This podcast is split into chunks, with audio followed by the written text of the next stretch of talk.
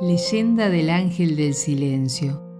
Aquella mañana tibia de primavera cruzaron sus miradas. Hubo un silencio, pero continuaron. Las palabras se hicieron presentes para enfrentar el día lleno de compromisos. El aire perfumado y suave los llenó de energía, los impulsó a trabajar con alegría y esmero. No dejaban de salir del asombro, el ímpetu que los moviera diferente.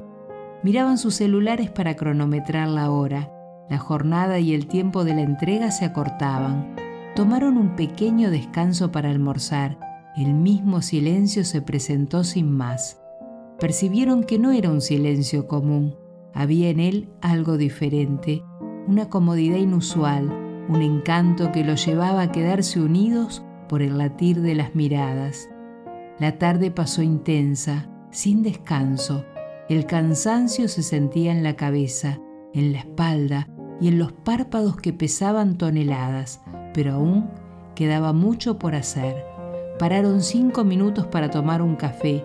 El mismo silencio se presentó, los inundó de paz y de una conexión especial.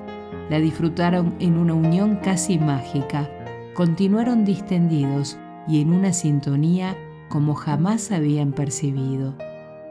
Los silencios se impregnaron del néctar de la ilusión, del entusiasmo de que todo es posible, de la suavidad de la caricia que todo lo puede y del beso que corta la respiración. La antigua leyenda se había hecho presente.